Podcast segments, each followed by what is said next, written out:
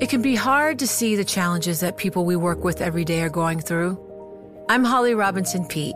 Join us on The Visibility Gap, a new podcast presented by Cigna Healthcare. Download it wherever you get your podcasts. The countdown has begun. This May, a thousand global leaders will gather in Doha for the Qatar Economic Forum powered by Bloomberg, held in conjunction with our official partners, the Qatar Ministry of Commerce and Industry and Media City Qatar, and premier sponsor QNB. Join heads of state, influential ministers, and leading CEOs to make new connections and gain unique insights. Learn more at QatarEconomicForum.com. Le entregamos todo lo que necesita saber para comenzar el día. Esto es Bloomberg Daybreak para los que escuchan en América Latina y el resto del mundo. Buenos días y bienvenidos a Bloomberg Daybreak América Latina. Es viernes 8 de septiembre de 2023. Soy Ignacio Liberadol y estas son las noticias que marcarán la jornada. Hoy veremos nuevos pronósticos sobre la fortaleza del dólar y una entrevista con la candidata presidencial de oposición en México, Xochil Gálvez. El repunte del dólar se estancó, pero el índice Bloomberg Dollar Spot todavía se encamina a su racha más larga de ganancias semanales desde 2005. El yuan extraterritorial se dirigía a un mínimo histórico después de que el Banco Popular de China estableciera la fijación en un mínimo de dos meses, lo que generó especulaciones de que China está cómoda con una depreciación gradual. Otro aumento de las tasas de interés por parte de los banqueros de la Fed este mes puede ser apropiado, pero eso no implica detenerse, dijo la presidenta de la Fed de Dallas, Lori Logan.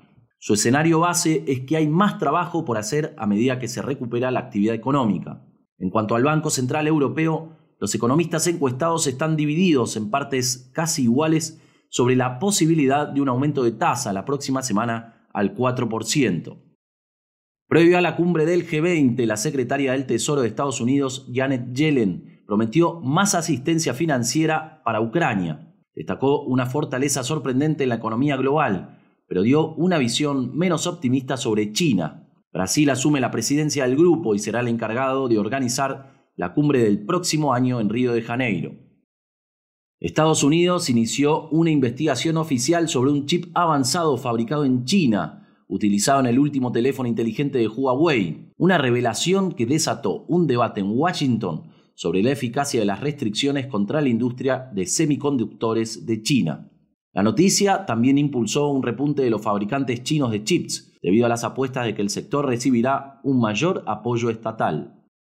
Vamos a Latinoamérica. El presidente de Venezuela, Nicolás Maduro, llega hoy a China en busca de apoyo financiero antes de las elecciones presidenciales. La inflación colombiana se desaceleró menos de lo esperado el mes pasado, un golpe para el gobierno y los líderes empresariales que piden al Banco Central que recorte las tasas de interés. La inflación anual disminuyó al 11,43% en agosto, menos que lo previsto. Los precios al consumidor aumentaron un 0,7% en términos interanuales. En México, esta semana supimos que la candidata presidencial del partido Morena será Claudia Sheinbaum. Pero su rival, la candidata de la oposición, Xochil Gálvez, no se ha quedado de brazos cruzados. Gálvez conversó el jueves con Juan Pablo Espineto, editor de Bloomberg News en Ciudad de México, sobre la campaña presidencial y potenciales reformas. A continuación, algunos de los puntos principales. Las encuestas marcan una diferencia de entre 9 eh, y 17 puntos a favor de Claudia Sheinbaum. ¿Cómo piensa recortar esa ventaja? Pues es lógico, tiene tres años en campaña, tiene todos los recursos públicos a su disposición o tuvo. Eh, tiene su principal promotor de campaña, que es el presidente de la República desde la mañanera, pues con un despliegue mediático tremendo. Pero bueno, a eso y más me he enfrentado en la vida. En Hidalgo, cuando intenté ser gobernadora, empecé en seis, siete puntos y acabé en cuarenta y tantos puntos. Y aquí en la alcaldía Miguel Hidalgo empecé 25 puntos abajo y acabé ganando. Así es que sí soy una contendiente que sabe venir de abajo. Senadora está proponiendo cambio en la elección del año próximo, pero la mayoría de los mexicanos le gusta lo que está haciendo el presidente, o, por lo menos aprueba al presidente. ¿Es, una elección sobre cambio o es una elección sobre continuidad? Es que yo creo que una cosa es que te caiga bien el presidente, pero cuando te vas a los detalles, La gente no está contenta con la inseguridad que está viviendo. Si algo pude yo detectar en todo el país es la brutal violencia. Cómo el crimen organizado ha permeado en el negocio del pollo, en el del limón, en el del aguacate, se ha vuelto un extorsionador. O sea, como que la gente aparentemente está tranquila y si tú le preguntas, ¿apruebas al presidente? Va a decir, pues sí, o sea, no sea que me vayan a hacer algo. Hablando de desarrollo económico, México tiene una gran oportunidad con el nearshoring, pero concretamente, ¿qué haría? Tenemos que apostarle al Estado de Derecho. La ley sí es la ley. Mientras el presidente violente la ley y mientras no le digamos a los inversionistas que en México pueden invertir con confianza, no van a venir. Tú viniste, abriste plantas de generación eólica solar y después no las pudiste conectar por el berrinche del gobierno de querer apostarle a los combustibles fósiles. Pero hay que ser muy estúpidos para apostarle al combustible fósil. Necesitamos apostarle al capital humano. O sea, si no le apostamos al capital humano, pues por eso Tesla no se fue a Chiapas. O sea, no es que Tesla no quiere irse a Chiapas, es que requiere cierto tipo de expertos. Y por último, hay que resolver el tema de infraestructura. No hay capacidad para transmitir energía eléctrica. ¿De qué sirve que tengamos un potencial en Sonora si no tenemos una línea de conducción de corriente directa hacia el centro o del istmo de Tehuantepec hacia donde se requiere la energía? En el tema de energía, ¿qué rol ves al sector privado cuando no hay dinero, que invierte el sector privado. a mí qué me importa quién, quién produzca la energía. A mí lo que me importa es que sea la más limpia y la más barata. ¿Cómo le puedes seguir metiendo a Pemex 800 mil millones de pesos?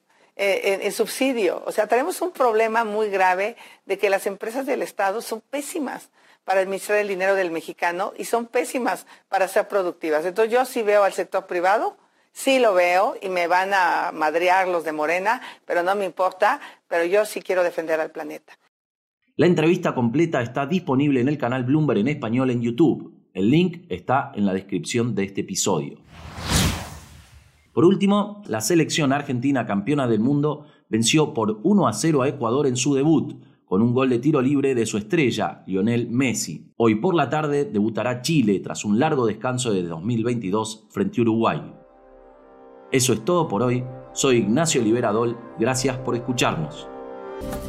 Para conocer todas las noticias que necesita para comenzar el día, revise Daybreak en la app Bloomberg Professional, donde puede personalizar las noticias que desee recibir. También puede suscribirse a la versión solo audio en Spotify, Apple Podcasts o la plataforma de su preferencia. Eso es todo por hoy. Escuche de lunes a viernes Bloomberg Daybreak.